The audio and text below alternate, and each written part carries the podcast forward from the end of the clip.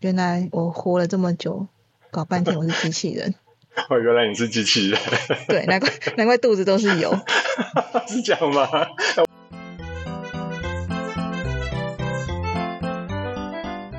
欢迎收听《鬼刚的 Work with Us》。你今天也远端工作吗？我们就是你远端工作的同事。您现在收听的是行销躺着听单元。我们每周都会分享近期有趣的行销观察哦。大家好，我是 VC，好久不见。Hello，我是 DJ，我也好久不见。哦，我们两个都超久没录音了。话说这礼拜开机了。我我们放大假。这礼拜就中秋节嘞，说到中秋节，就要来到我们今今天的第一则案例分享。哎，什么这么快哦？会不会转太硬了？唯独我告诉你，唯独这个礼拜不会，因为啊，我们是礼拜四的晚间上架新的 podcast 嘛，所以我在猜大家应该隔天就放年假，想赶快听一听，然后就去睡觉。应该是一下班就可以夜冲了，所以大家可以在车上听这一集。哦，好好主意。那他们现在应该已经在等第一个案例了，我们动作要加快。好，我们第一个案例呢，立刻带大家来看吃的。这一则是虾皮购物的贴文，那它其实有点老梗的啦。老实说，虾皮，嗯，它就是用我们常常会看到的，它叫什么东西啊？嗯，就证明你不是机器人，所以他会放一堆很像的照片，然后让你跳出来。然后虾皮它这一次放的就是像是烤熟的香肠啊、鱿鱼啊、美生菜、哈士奇之类的。但是其实我每一题都没有办法答出来，所以我觉得 原来我活了这么久，搞半天我是机器人。哦，原来你是机器人。对，难怪难怪肚子都是油。是这样吗？那我也我也是机器人。我打开看到全部颜色都一样，然后我看到第三张就觉得颜色疲劳，我就看不出来是什么东西。而且他说一题都没有答出来的人，今年买食材就不用指望他，太好了，你知道吗？我就不用买食材，不用出钱，我就负责吃就好了。而且吃我就会再制造油嘛，然后这就是机器人的食物。就循环，然后就是不论怎么答都是机器人验证这样子。对，所以食材就交给你买的，我就负责吃。好，但其实我在看这一则的时候，我就一直在等着它后面的几张照片会不会混入奇怪的东西。就之前我们有时候看一些类似的创创意贴文，它就会在中间混混杂一个跟那个东西完全不一样的。像之前我记得有一个案例，是我们分享他贴了一堆企鹅的照片，然后但是其中一只企鹅就很明显不是企鹅，我忘记是什么，不知道是鸭子还是什么，反正就是混入奇怪的东西。所以其实我在看就是虾皮这一篇的时候，一开始一直在想说，他会不会等一下就会混入奇怪的东西，但结果也还好。我觉得话如果有的话，应该会更有趣一点。其实奇怪的东西就是那个女朋友啊电话截图。有，但是跟我跟我讲的不太一样。就那一张是各种各样的，嗯，小编应该回去就等着罚跪算盘吧。好哦，好可怜哦。那说到中秋连假，除了吃之外，我觉得另外一个重点就是出去玩。然后出去玩的话，就住宿超重要。然后现在不是大家都习惯在那个那个什么 Booking 上面，或者是在那个 Agoda 上面订房嘛？然后就订一订，就看到。这个礼拜要分享另外一则 很经典的案例，就是如果你出去玩住到这个宿舍，住到这个旅馆，我觉得应该会傻眼吧。这个其实我看不太出来，我从他的照片看不太出来这家旅馆到底是在哪里，但是呃，它是一个素人分享的啦。然后他拍的很多照片是这一间旅馆里面的装潢，但是这间旅馆里面的装潢呢很不一样，不是说它多美，而是感觉好像有声音，所以就算你一个人入住的话，可能也会感觉到有人在你旁边那种感觉，不是那种模型啊，是是因为他放了很多的标语在里面，嗯，譬如说他到处都贴了什么干净会愉快，然后他但是他。它真的保持的很干净，像它那个餐厅地上都可以看到打光的痕迹，就整个是反射的，超强的。而且这个 po 文的作者他说，请大家猜猜老板是什么星座？其实我猜不出来，但是我觉得应该不是处女座，因为嗯处女座应该没有办法。譬如说，你看他那个字句啊，都不太一样，然后贴的字也没有正，而且那个颜色啊也不是很美观，就是对，不太符合处女座的感觉。对我看的时候也是同样的感觉，就是觉得应该不会是处女座，因为这每一个就他贴的每一张照片几乎都达到处女座的强迫症。然后我在看他第一张贴图写那个干净会愉快的时候，我在想说，嗯，是怎样？就是七月半刚过，是是要干净什么？但我觉得另外一方面就是他还蛮厉害的啦，就是我我有特别把他这个里面的字拿去喂 Google，但我还没找出来，就是我今天没有什么时间去去 Google 很详细的 Google，但我觉得它厉害的地方在于，它真的打造，它真的就是呈现出两点完美的示范。第一个就是我们是身处在一个资讯爆炸的时代，因为这个素人贴的每一张照片啊，它里面的那个标语，各式各样的标语贴满整个旅馆内部建筑物，生怕你漏掉任何一条资讯。但其实我觉得资讯量太多了，所以 一开始看的时候会觉得脑筋有点被塞爆的感觉。然后另外一方面，我会觉得，另外一方面我会觉得，就是他是试图要打造一个银法友善的时代，因为老实说，他给的所有的标语啊，然后标楷体，然后还有用色啊，然后还有呈现出来的版型风格，都很像长辈图上面的感觉，所以我觉得长辈应该会觉得蛮友善的。而且他其实还蛮贴心的，大部分都有双鱼，所以他也朝着双语饭店的目标迈进。好，非常好。可是我觉得最贴心的是它出口的那些标志，对我来说最有用就是那些出口的标志，它的哦出口标志实在是做的太好了，完全对路痴友善。对我看他的照片的时候，觉得他的确是需要把出口，就是各项标识都标示的蛮清楚的。因为我觉得他看看他的内部装潢啊，这走廊的结构，的确是蛮容易迷路的一个结构。然后它又有什么温泉区啊，然后什么游戏区等等之类的。然后，而且你有没有发现它比较特别的地方在于，它有一些上下楼的出口或入口，它只有单向，它是单行道，诶，它有规定大家这一座楼梯就是只能往下走，不能往上走。然后说往上走会出现很严重的意外，要自己负责。我就看完以后觉得到底会出什么意外，好想查出来这间饭店是什么，然后去订房走走看。你试试看，然后你再回来跟我们讲。下面有人说蛮像水瓶座的，我也觉得可能有可能，因为我有一个水瓶座的朋友也是这么奇葩。呃我水瓶座就这样讲会不会被骂？水瓶座就外星人。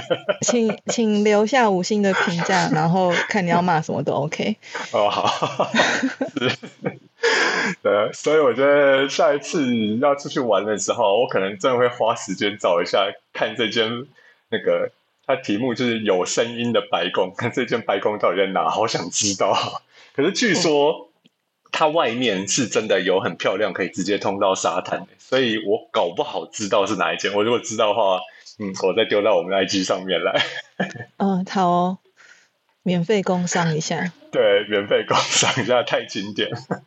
嗯，好，中秋节还有另外一个，另外一个啦，就是你除了出去玩之外，然后我在想，应该也是有一些异地有在异地打拼的游子没办法回家，然后我就问其中一个朋友，他说他今年就是中秋节连假还要排班，所以回不去。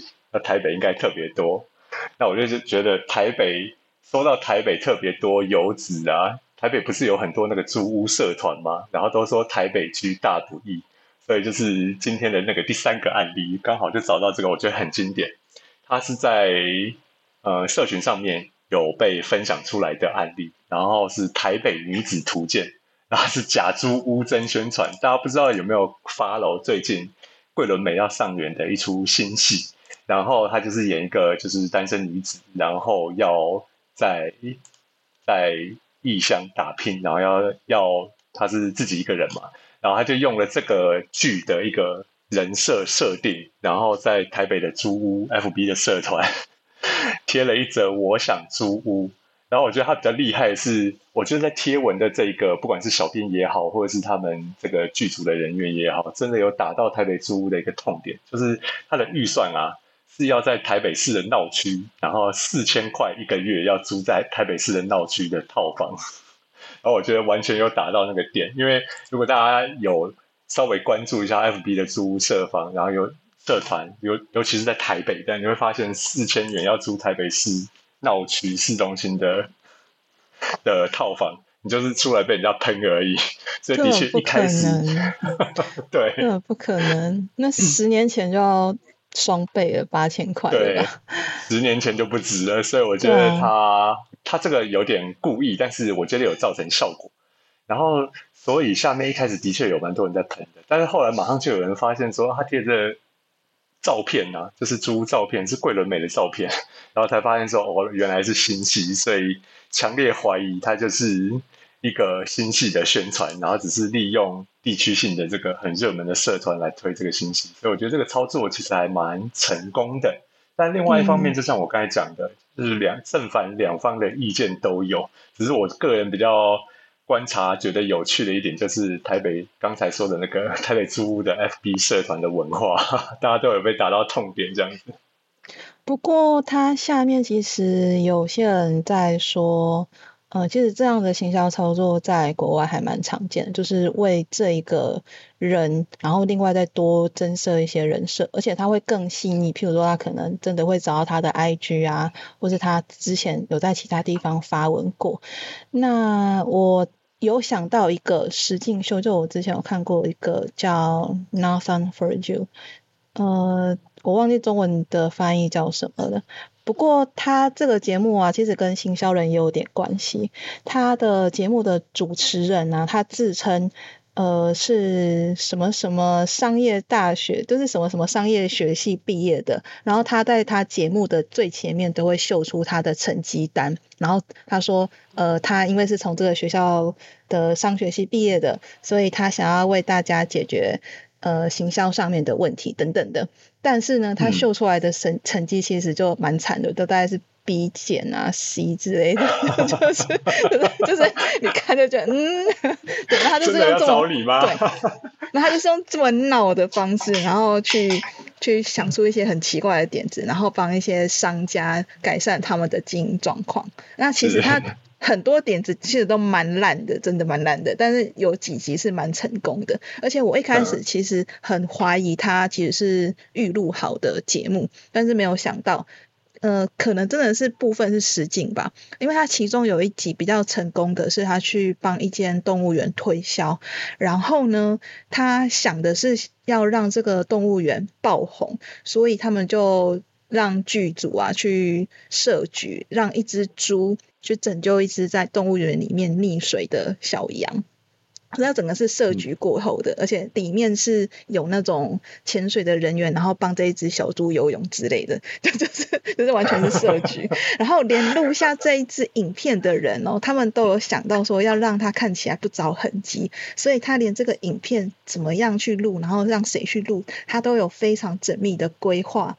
然后呢，我本来想说，哦，他该不就是就是这个节目的效果吧？可是没有想到，他在这个节目实际节目播出之前，他他就把这一支影片做好，这支假的影片放到 YT 上面，而且超多人相信这是真的，然后超多人转发，所以他后来实境节目播出来说，哦，这个影片受到爆红就是真的，所以这这个 听我让我想，哦天啊，这其实如果他真的要做成这样的话，是真的有办法比这个更更更细腻。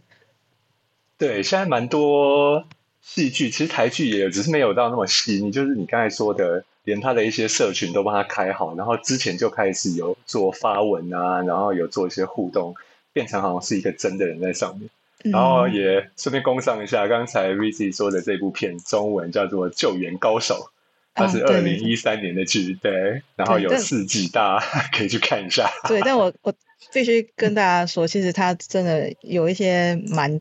糟糕的，蛮闹的，蛮糟糕的，而且有一些 触碰到那种很很没有办法让人接受的点，所以我 没有建议大家很认真去看。不过大家可以看一下我刚刚说的那，其实有几集它其实还不错啦，而且就是前前面还蛮好笑的，这样。但是我没有我要推这部的意思，因为它实在是太太那个了。收收回，大家不要去看。我觉得蛮有意思，但不要太认真。我我没有要推这部戏的意思。好，因为他真的太太不要挂保证。对。那刚才说到在那个 YT 爆红，其实 YT 现在除了很多它原本的就是行销的方式，大家已经很习惯的。比较长的影片，他现在也在力推他自己的 show，就是短影片，YT 自己的短影片。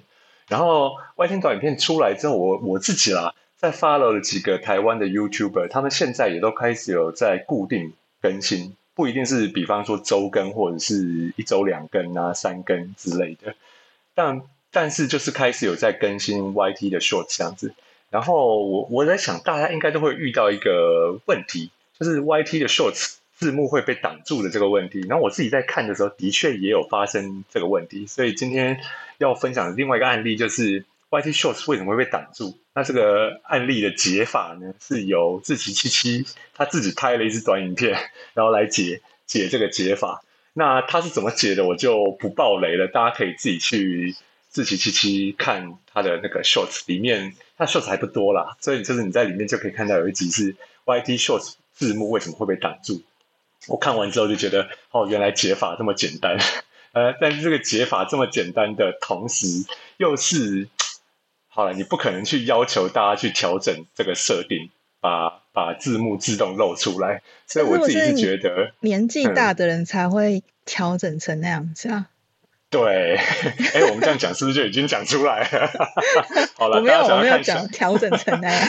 是详细的解法，还是可以自己去看自己期的短影片哈。那我这边在讲，在讲说，我自己觉得啦，就是其实干脆不要上字幕嘛，反正你是短影片，短影片也就是短短大概就是二三十秒左右的内容，然后所以其实大家也不是听不懂中文，二三十秒就是看一看就刷过去了，所以可能也不必这么麻烦这样。但是感觉好像跟台湾人的习惯就不太一样哈。嗯，其实下面有留言提到说，台湾人或者是中文的使用者都是会习惯看字幕，因为中文它是象形文字，所以我们看字的速度其实比声音的速度还快。而且还有一个问题啊，就是如果他是上班偷看的，不能开声音。是是，这个不止短影片啦，这个之前我们的案例分享里面其实也有分享过，就是说为什么在台湾大家喜欢。我觉得这真的是台文化，台湾的文化，就像你不只是上班呢，我们平常在捷运公车上面也会看影片，那要不然就是戴着耳机，要不然就是调成静音，不想打扰到隔壁的人，就是大家会觉得好像在大众运输上面啊，或者是在比较安静的环境里面，不要去打扰到旁边的人，所以字幕这一点可能对这个帮助就蛮大的，所以这样一讲，感觉也真的是文化，是文化的关系。也许他不要用 CC 字幕吧，就可以直接内嵌在影片里面那种字幕，就不会有那个问题。也许啊，嗯。但是我还是觉得比较高刚一点啦，就是要上字幕这件事情。嗯，那就让思琪七七去烦恼喽。好，我们不要烦恼这个问题。我们我们没有他那么龟毛。啊，龟毛两个字要收回，不然会被他抢。我们其实台湾，我们其实 Y 星上面也会上我们的 Podcast。呃，对对，但是而且我们的字幕就是很随性，我们就是用机器产生的产生上去，然后有时候呃，它就产生的字幕很奇葩，但我们也没有想要改，对我们也没有想要改的意思。如果大家想要。呃，上班的时候偷听一下的话，可以用那个 YouTube 去看，但是应该会笑死吧？对，应该会笑死。但是再强调一次，我们也没有要改这个字幕的意思。对，没有那么多时间。我知道了，所以这个才是最佳解啦。就是你一方面还是有提供字幕，但是字幕就随便提供，不用花太多心力上去，然后大家就会去看。然后至于就是内容到底是什么话，就是边看字幕边猜，这样就就对了。嗯，很好，就对，就是请发了我们，我们就是正解。对。然后刚才说到台湾人的习惯，我就跟你讲，台湾还有另外一个习惯，就是我们一直在二创或者是在定义披萨这件事情，你有发现吗？从每一一开始披萨塔出到，来，我每次看到新的披萨，我那群朋友圈就会呃很故意把新的披萨口味的照片贴给我们意大利的朋友，然后我们意大利的朋友每次都会骂脏话。是真的骂脏话吗？对，哦，很怒哦。对啊，所以我在看到这一则案例的时候，他在讲说，就是他是 Tino's Pizza Cafe 推出的，就是提诺意大利披萨推出的一个新口味。但我觉得他厉害的地方是在于他搭配了一个很不一样的嫦娥比起直接来说，呃，他是该怎么说呢？就是他用一个对话的形式，然后上面有嫦娥啊，但是是大肠的那个肠嫦娥，然后要推他们的披萨，所以还有一张披萨的照片。可是啊，他对话的内容啊，如果大家有在追二师兄的话，其实他对话的内容会让我想到二师兄，就超强的。这个嫦娥根本、根本不是什么 吃了炸内药，不是内脏系吧？是什么呛呛呛爆戏之类的，超呛。譬如说，他是说什么呃卤味摊的东西不可以出现在披萨上，然后嫦娥就回他：“你都可以出生的，还有什么不可以对，？” 呛然后说。这披萨不正常，他说你也没多正常，你还不是活得好好的。对，然后他说什么？他说什么？我我男朋友说他从来没看过像我这么喜欢内脏的人，然后嫦娥回他：“那你就换个看过的男朋友吧。对，我觉得他那个嫦娥的肠用大肠的肠很经典，而且很画龙点珠的感觉，因为它这就是大肠的披萨嘛。然后只是我觉得还是没有超越基佛披萨，基佛那个实在太经典了，这个看起来反而还蛮好吃的。哎，我也觉得 所以看起来蛮好应该是吃的。对，所以应该是没有没有东西能够超越基佛披萨。但我觉得台湾台裔关系应该是没救了啦，不管之后出现什么披萨。那已经完全呈现完全就是不想理台湾的。他们应该放弃了。我觉得他们应该，我觉得他们蛮大度的，到现在都还没有跟台湾宣战。哦，这样说起来也对，因为我之前只是看到就是日本人把珍珠放进拉面里面，我就真的受不了。但话说回来，他虽然那个就是嫦娥讲话的风格很像二师兄的风格，不过他的那个图素图片素材的风格，我觉得蛮好的，就是看起来蛮好吃的，所以这图片素材做的还蛮不错的。那应该是应该是直接找商用素材吧，或者是他嫦娥可能是直接画的，不知道。但说到这，我就想到，直接画的吧，因为它那个嫦娥的披肩其实是大长，对，我觉得应该不会有图库长这样。可以去改这样，嗯。嗯，除非是 AI 画图。对，说到 AI 画图，我觉得 A 现在最近的 AI 绘图也越来越猛了欸。那大家比较熟悉的是我们之前有介绍过的那个 Mid Journey 嘛，然后 Mid Journey 的话，它最近好像也改版改了蛮多版，所以我最近在社团上面看的时候，哦，那个跟第一版比起来，更更符合人类思考的逻辑的感觉，你会觉得这个图就是很多就像是人人类电绘画出来的那个感觉。而且干净蛮多的，就是比我们之前刚开始介绍的时候，它进步超多的。对，然后还有一些哦，这这是题外话啦。还有一些就是专有名词，你现在打的时候，它可以去抓得到。比方说，最近我看到有人在画皮卡丘，他真的会把皮卡丘画出来，而且画的真的就是皮卡丘的样子，所以就代表说 AI 的学习进步还蛮快的。那我们今天要介绍的是另外一个 AI 绘图，它叫嗯 Doll 一，应该是达利吧？A 嗯，达利，哈 哈，达利新功能，它它有一个叫做 Out Painting 的新功能，啊，我觉得这个功能超厉害，它真的超厉害。就是我们之前有在介绍说，做行销或者做做数位设计，就是会常常需要用到去背这个软体这个功能嘛。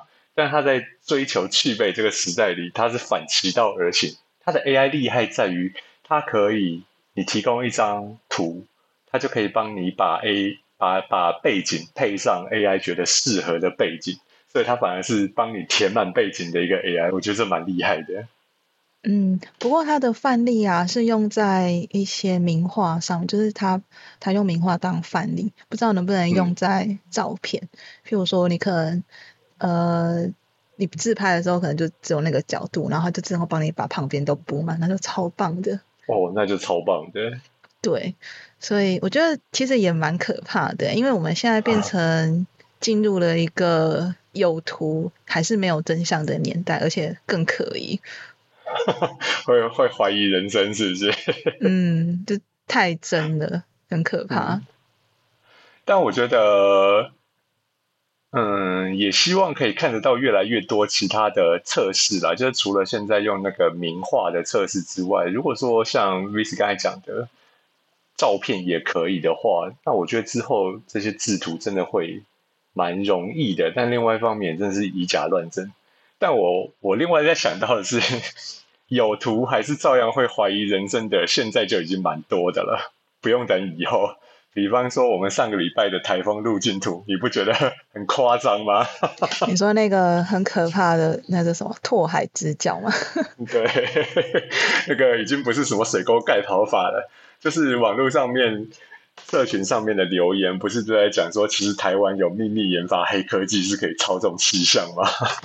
哦，我有看到那个漫画，就是蔡英文直接在手机上面，然后用画的方式直接让台风转向，然后不小心就是画的太太太刻意了，被发现了。就觉得，嗯，这样一讲，好像似乎合逻辑许多，也蛮有道理的。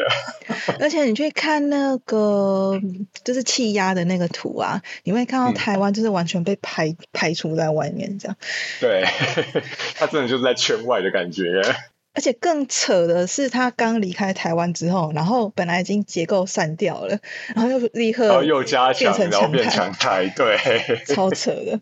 好了，但是内政部这一篇那个台风警报，它比较就是还是有发楼到跟风的，是它改歌词，然后改的是茄子蛋，就是金曲有得奖的乐团茄子蛋的那个歌词，所以我觉得它另外一方面厉害的地方是在于，哎，嗯，要说厉害也是厉害啦，就是大家虽然比较已经习惯了，但是改歌词这件事情在社群上面还是可以引发固定的。关注，那会有特定的声量跟互动，尤其是听过歌的人啊，或者是粉丝啊，就是歌迷，还是会觉得蛮亲切的。所以我觉得就是，所以你今天要唱一唱一下是吗？我就知道你会这样讲，没，今天没有，明天就廉价了，今天不要辣耳朵。今天没有，下次，下次，下次。OK。然后另外一方面，我觉得，呃，我们看到政府机关的。公告文嘛，常常比较多看到的是一些像公版的素材、图片素材。那它就是只是说用一个像公告的形式，公版的素材，然后只是内容换掉而已。可是内政部这一篇比较棒的地方是在于它有重新制作。那我觉得有花心思的话，嗯，也会比较有温度，所以它下面的互动才会比较多，就跟公版的还是有差。所以我觉得公部门社群还是。嗯，讲求快，公告要快的同时，但是如果可以的话，花些心思还是蛮蛮有互动、蛮有温度感的。那比起公部门需要靠这些就是创意啊，或者是温度啦来提升流量，另外一个我想到说比较需要流量的就是电商了。那说到电商，就想起 前一阵子不是很经典的吗？就是台湾大家都知道的电商。Allen Pro，你知道这是什么吗？然后那时候不是就是声量做的很大，大家都在蹭吗？然后现在他自己 拍新的影片来自嘲自己，然后再蹭一波新的声量。所以大家可以自己去查一下，就是你知道这是什么吗？Allen Pro 他自己的那个影片，呃，在 YouTube 上面，他就是用自嘲的方式，然后来再蹭一波自己的声量啦。但我觉得这一这一支影片给我的观感就跟之前又不太一样。就是首先他一开始就自己承认说先前的广告投放有错误哦，然后就是很抱歉。但是我觉得他这个抱歉其实一方面也不是说真的在跟大家道歉，或者是觉得自己的广告投放错误。我觉得像他自己在他的说明栏上面写的一样，他可能是觉得目标嗯目标不同。但是并不是说它广告投放的方式有问题这样子。但不管怎么说，我觉得这支新拍的影片短短的，但是调性跟之前有反转，它就不再是用这种固定套路，然后是强推的方式。然后也暂且不说它这一支影片真不真诚，但是的确是让他会让人想要把他的话讲完。然后我听完之后。我确实有去找他原本 YouTube 的频道，然后看一下他说的那个连接在哪里。所以我觉得这支影片是还蛮成功的。那也就是说，用自嘲的方式，其实会会是一个不错的行销效果。但是要你是当事人本人才有办法自嘲这样子。嗯，就是知错能改，然后忧自己一默的话，其实 这就是对于一个品牌危机来说，还蛮不错的。就证证实他是有一个自省能力的人，这样子。但我觉得，嗯，我觉得观点角度不一样了。我也要特别说的，就是，嗯，也，嗯，也许他不一定是错的，或者是 Alan 他搞不好自己也不觉得自己真的是有什么知错能改这样子。但我觉得有一个网友说的，我很同意，就是很多人后来冒出来说，电商很多是在诈骗。哦，包含就是这些内容啊，或者是课程啊，或者是平台的嗯推波等等之类的。但我觉得有个网友说的很好，他说这不叫诈骗，这叫知识变现。所以我觉得知识变现就听起来好多了。然后我觉得在社群营销上面也比较精准，就是的确是在做知识变现的一个过程。然后这也是做不管是做电商或是做做网络营销、社群营销，大家都在追求的一个。很精准的的方向，这样子。那我觉得今天，嗯，这就跟你你你跟女朋友吵架的话，假假设你有女朋友的话，这就跟你跟你女朋友吵架的话，不管你女朋友有没有错，或者你老婆有没有错，反正你就先道歉就对了。先道歉。对，没有错。所以不管品牌有没有做错的事情，就先道歉就对了。哦。大家的观感就会好。我觉得，我觉得 Vicky 说的在台湾真的是有用，就是在台湾真的是这样子。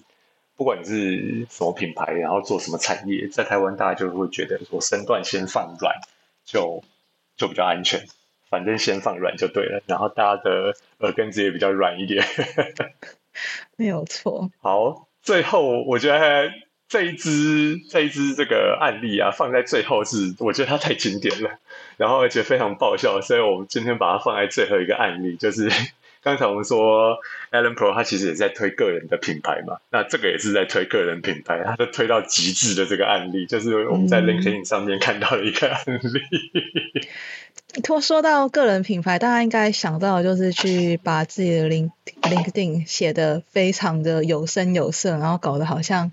其实你只是一个便利商店的员工，然后把它写的好像你是 CEO 之类的感觉，对对，大家应该都有这种感觉。